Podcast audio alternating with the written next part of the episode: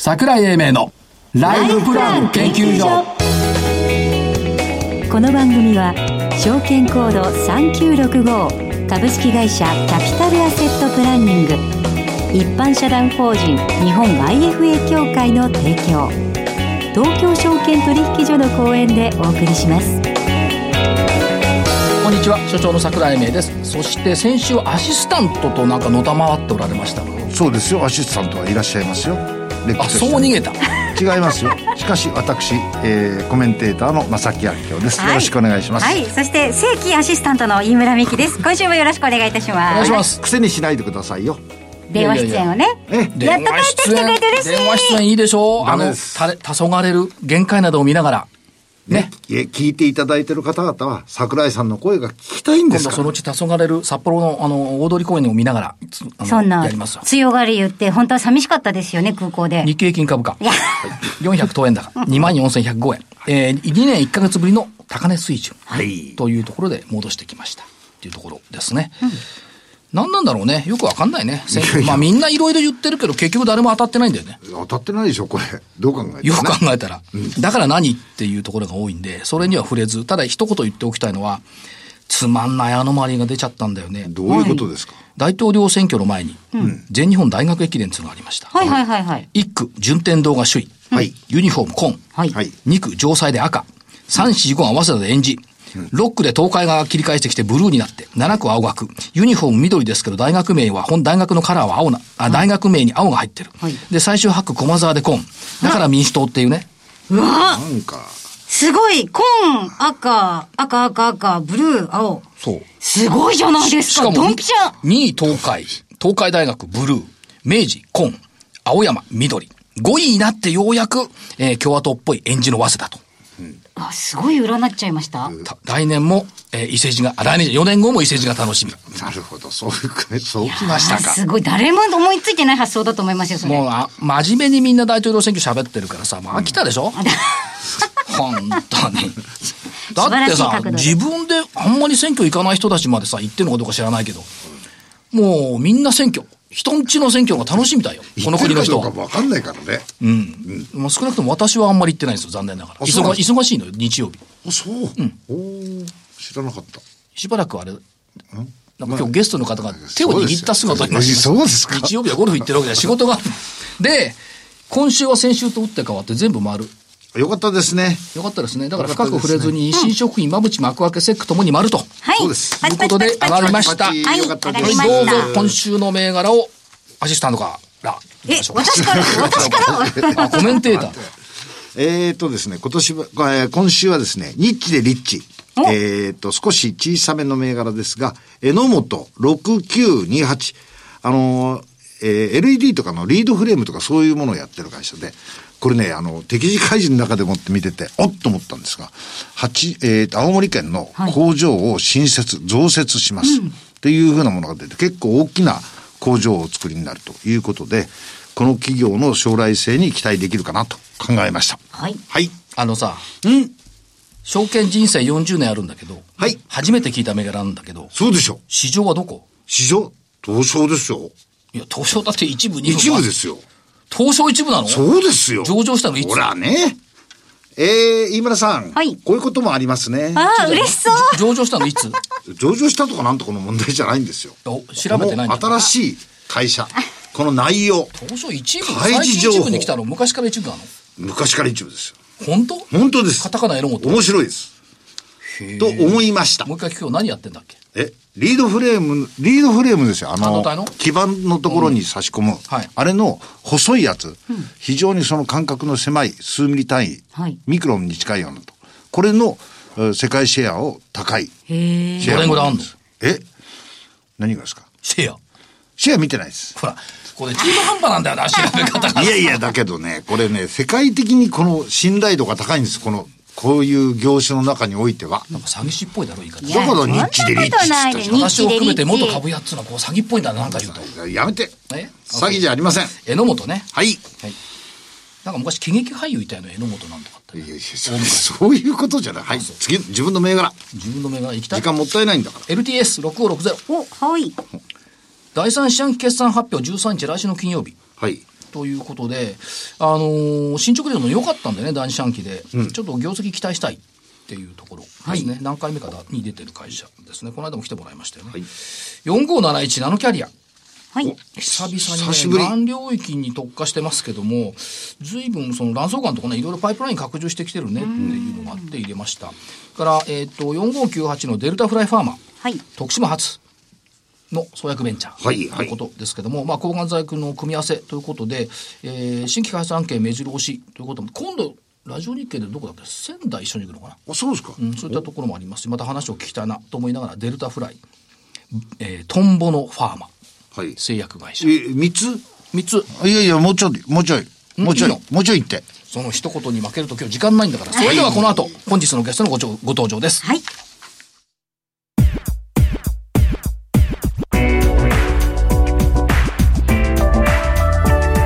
桜井英明のライフプラン研究所。それでは本日のゲストをご紹介しましょう。聞いてびっくりよ。はい。聞いてびっくり。聞いてびっくり。アメリカ。うん。ナスダック上場。はい、証券コード NUZE。はい。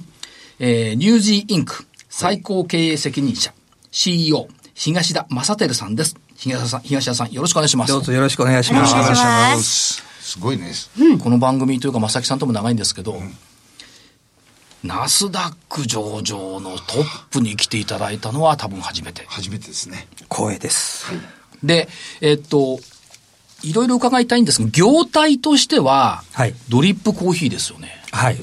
ドリップパックコーヒーのあの製造販売をアメリカでやってるんですね。で日本では非常に一般的なコーヒーの飲み方なんですけれども、はい、世界的には全く普及してなくて、東南アジアは多少あるんです。台湾や韓国は。ですけど、はい、アメリカでは見たことがなかったんですね。でアメリカ人そのコーヒー大好きなので、はい、でこれはその伝えていけば必ず喜んでいただけるという思いであの始めました。御社をこう、まあ、今年上場されましたけども、見始めてからか確かにアメリカのコーヒーってあんまり美味しくないよねっていうのが。社長どう思われます？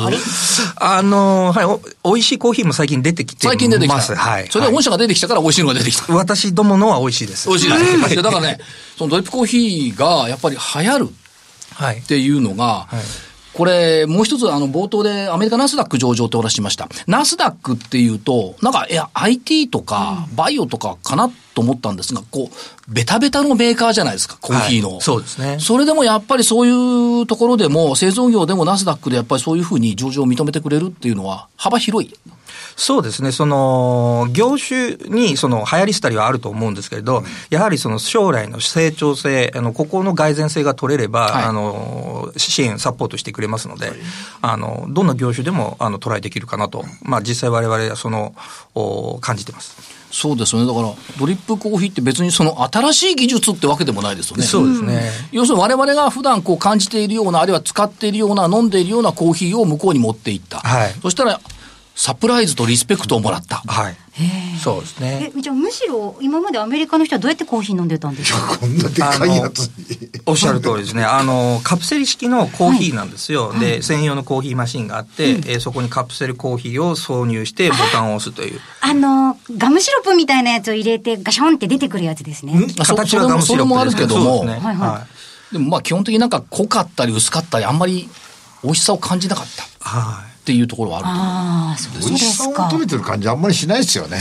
一般的にはあれ、あの、カプセルコーヒー、K カップって言われるんですけれども、はい、まあ、それが主流だったんですよね。まあ、現在も主流なんです。はい、今、年間150億杯、あの、消費されてるって言われてます。で、これを、その、ドリップパックに置き換えていくというようなイメージを持って、あの、営業してるんですけど、あの、カプセルコーヒーってこのカプセルのところがプラスチックなんですよ。はい、で、飲むたびにゴミになる。ですけど、ドリップパックコーヒーでは、まあそうじゃないよと。非常にエコだし、えー、それこそその大きい機械も必要ないし、あの、製造は、あの、K カップより安くできるので、消費者に届くときにもお安く届けれるので、どうですか、これは、というような、あの、ことで進めてきました。でそれが受け入れられた。はい。っていうことですよね。そうですね。だから別にその、我々が普段感じているものを、はい、使っているものをひょっとすると、世界に持っていくと、我々が知らないところで評価されるんじゃないそうおっしゃる通りで、あの、もっともっとですね、あの、日本の、あの、小、小慣習だったりですね、生活文化、様式、これは輸出できるなと。我々のそのドリップバックがまさ、まさにそうだと思うんですよ。気づいてない、当たり前すぎて気づいてないもの。で、それを持っていくと、実は大きなビジネスにもなるし、日本文化の普及にもなるし、まだまだいっぱいやることあるなとそうですよね。はい、で、ところでですね、はい、その、アメリカというあのバカでかい国に行ってですね、はい、世界に行かれましたよね。はい。で、世界に出てみて、この間ちょっと伺ったんですけど、例えば日本って、実はいろんなものが優れている。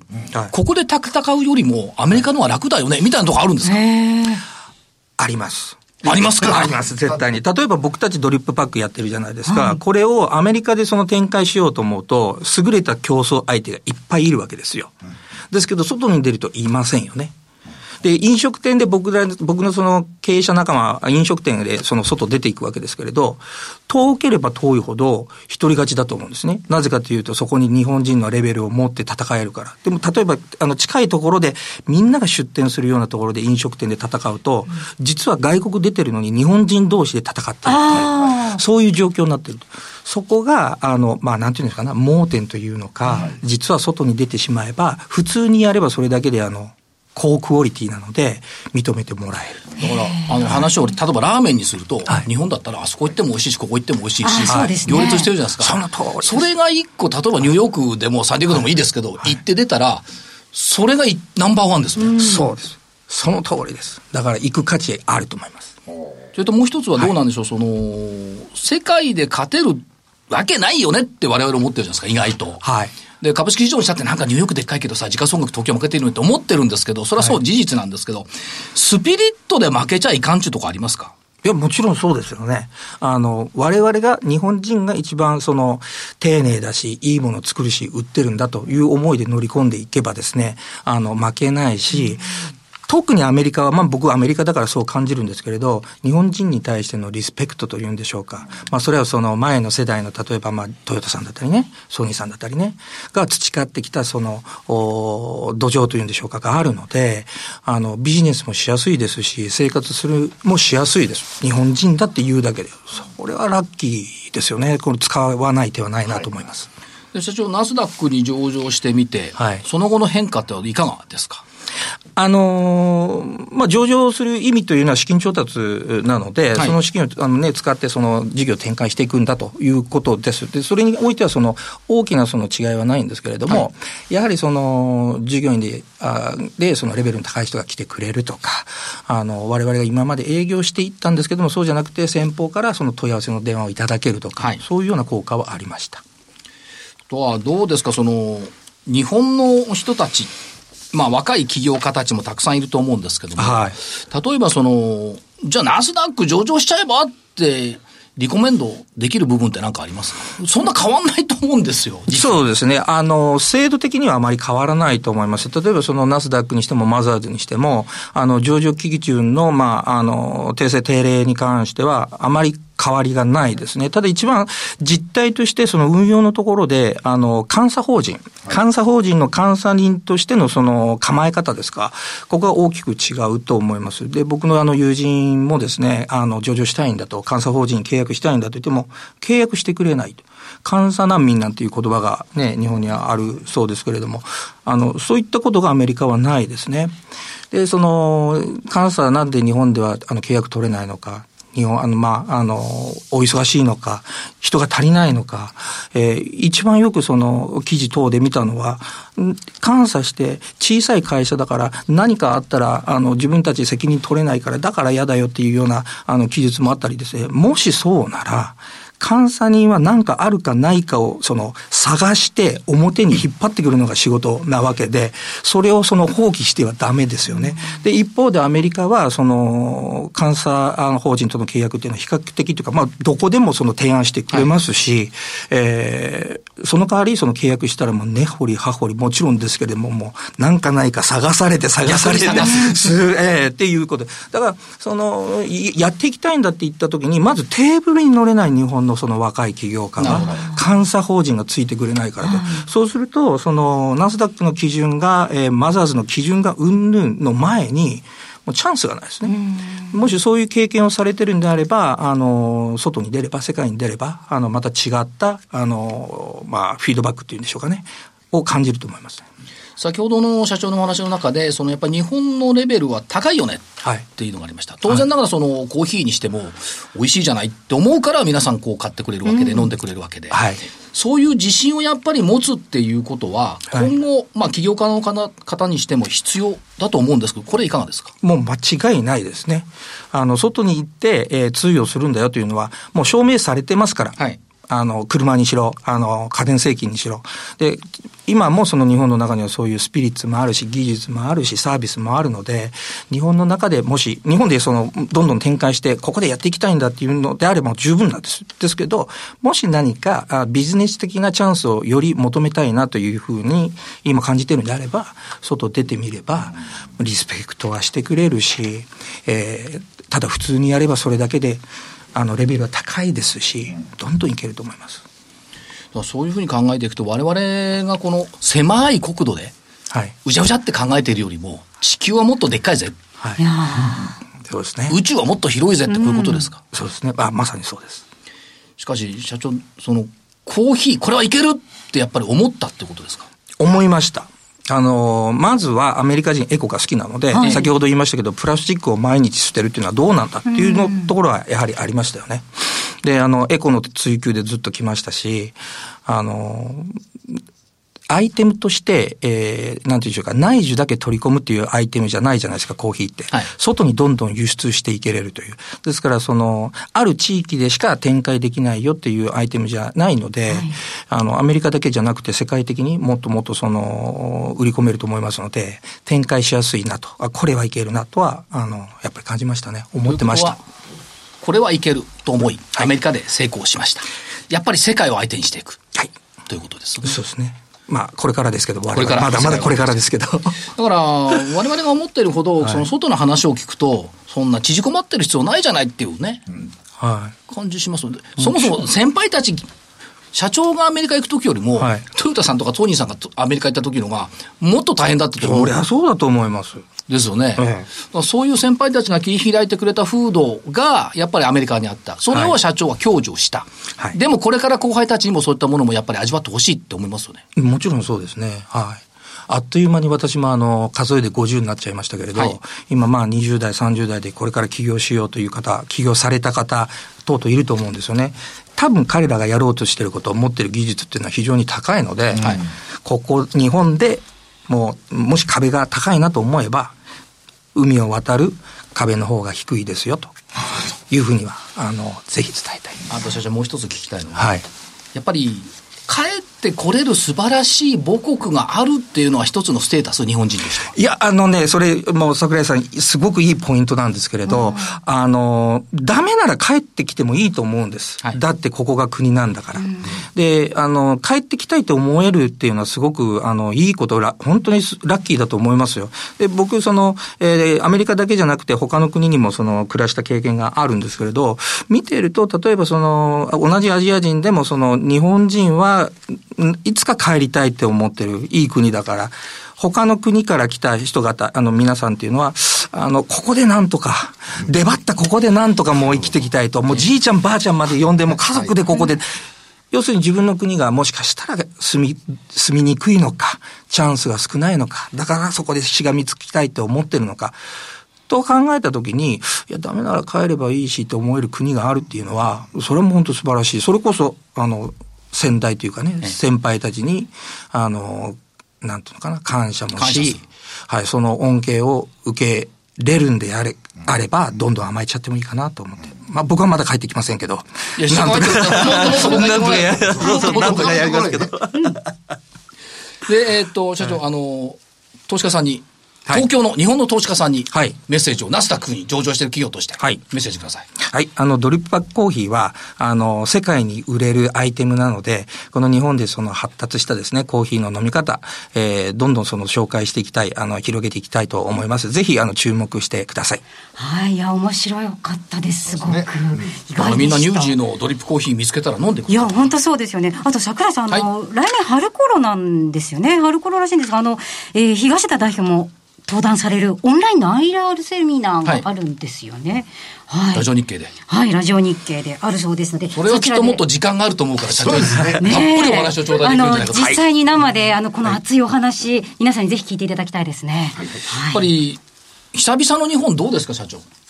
いや、だから美味しいです。いい食事が。もうそれのいいもう、はい、もう、だいぶ太りました。はい。で、また、あの、アメリカ戻ったら、バンバン働くと。そうですね。もちろんです。これはもう、やっぱスピリットとテクニカルな問題はい。っていうのは、両輪がうまく動いてるそうですね。っていうふうに考えていいわけですよね。はい。なんか日本の愛のお話まで聞けて、なんだかいろいろ勉強になりました。じゃあこの番組ほら幅広いから。いや、本当に。ワールドワイドだ。はい。この席にいられて幸せです。はい。えー、東田さんありがとうございました。どうもありがとうございました。本日のゲスト、えー、ナスダック上場、えー、証券コード NUZE、えー、ニュージーインク最高経営責任者 CEO 東田、えー、正輝さんでした。ありがとうございました。ありがとうございます。ありがとうございました。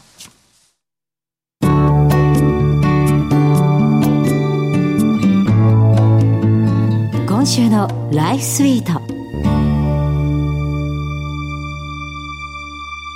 て、このコーナーでは皆さんと一緒によりリアリティのあるライフプランニングのノウハウを学んでいきたいと思います。本日ゲストに、えー、来ていただいております。株式会社キャピタルアセットプランニングコンサルティング部、金井国成さんにお越しいただいています。金井さんよろしくお願いいたします。よろしくお願いいたします。さあもう番組ではおなじみ、あの、デザインはゴールというシステムを、えー、具体的にこのコーナーでも使わせていただきたいなということで、なんとですね、ある、えー、仮の人を設定しまして、架空の人を、はいうん、えー、その人の目標はどうやったら達成していけるのかというですね、えー、シミュレーションをしていきたいなと思います。はい、なので、どんな人か、ちょっと前提条件皆さんにお伝えしますね。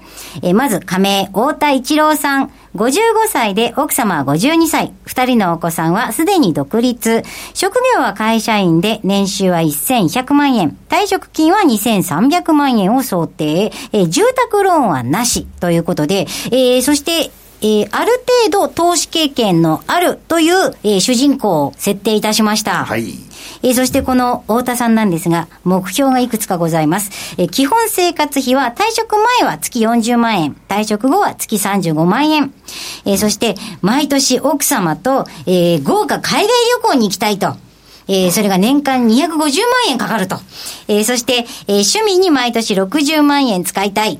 えー、そして70歳の時に住宅リフォームをしたいというのが目標の太田さん。金融資産は3500万円という想定で、えー、金井さんにお話を伺っていきたいなと思うんですが、はい、この目標というのは達成確率とか高いんですか？それよりも前に何か考えなきゃいけないこともあるんですかね？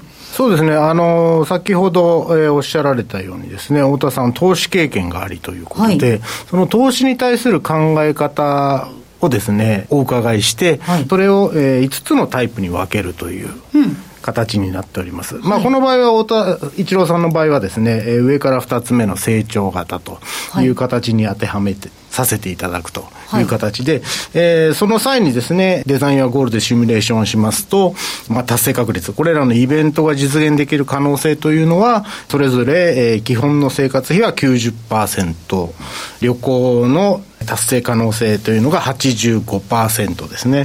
で、趣味に60%。はい、ただ、リフォームになりますと50%に下がってくると。で、最後にご家族に残す資金というのが40%になってしまうという結果になってしまいます。目標がね、90歳まで行きたいと。うん、家族にも2000万残したい。うんこういう希望に対して、この残す資金の40%の確率、はい、これが果たして満足できるかどうかっていうことですか？そうですよね、うん、そしてあともうちょっと気になるのが今回は太田さんは投資したことあるからイケイケゴーゴー成長型でいきましょうって感じですけど、はい、それってその時の気持ち次第で決められないなって私思っちゃうんですけどってどうやって設定していくんですか？あの、デザインはゴールではですね、はい、えー、8つの質問を用意させていただいております。はい。で、そちらの質問にそれぞれお答えいただくことで、えー、先ほど申し上げた5つのタイプに、えー、型を、えー、当てはめていくという流れになっております。そうなんですか。そしたらちょっとそのリスク許容度について詳しく聞きたいですね。ぜひね、そこは大事ですね。はい、あの、なんかその時の気持ちで、あの、ノリに乗ってるから、ちょっとどんどん投資しちゃおうよとか、やるのやらないので聞かれちゃったら、あの、やりますとかって言っちゃうかもしれないですけど、はいはい、リスクについてどう丁寧に考えていくのかというのを、えー、来週以降またお伺いさせていただきたいなと思いますので、えー、どうぞよろしくお願いいたします。えー、以上、今週のライフスイートでした。それではここでお知らせです。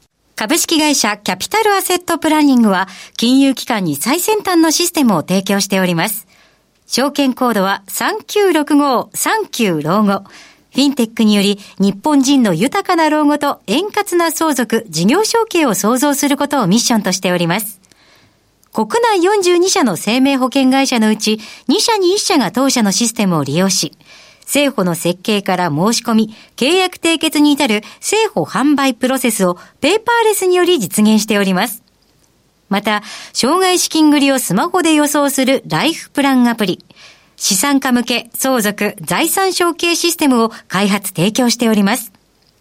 証券コード3965-39老後、キャピタルアセットプランニングは、フィンテックによって人生100年時代の豊かな老後を実現いたします。資産運用の目標設定は人それぞれにより異なります。個々の目標達成のために独立、中立な立場から専門性を生かしたアドバイスをするのが金融商品仲介業 IFA です。一般社団法人日本 IFA 協会は企業 IR 情報を資産運用に有効活用していただくため、協賛企業のご支援のもと、この番組に協力しております。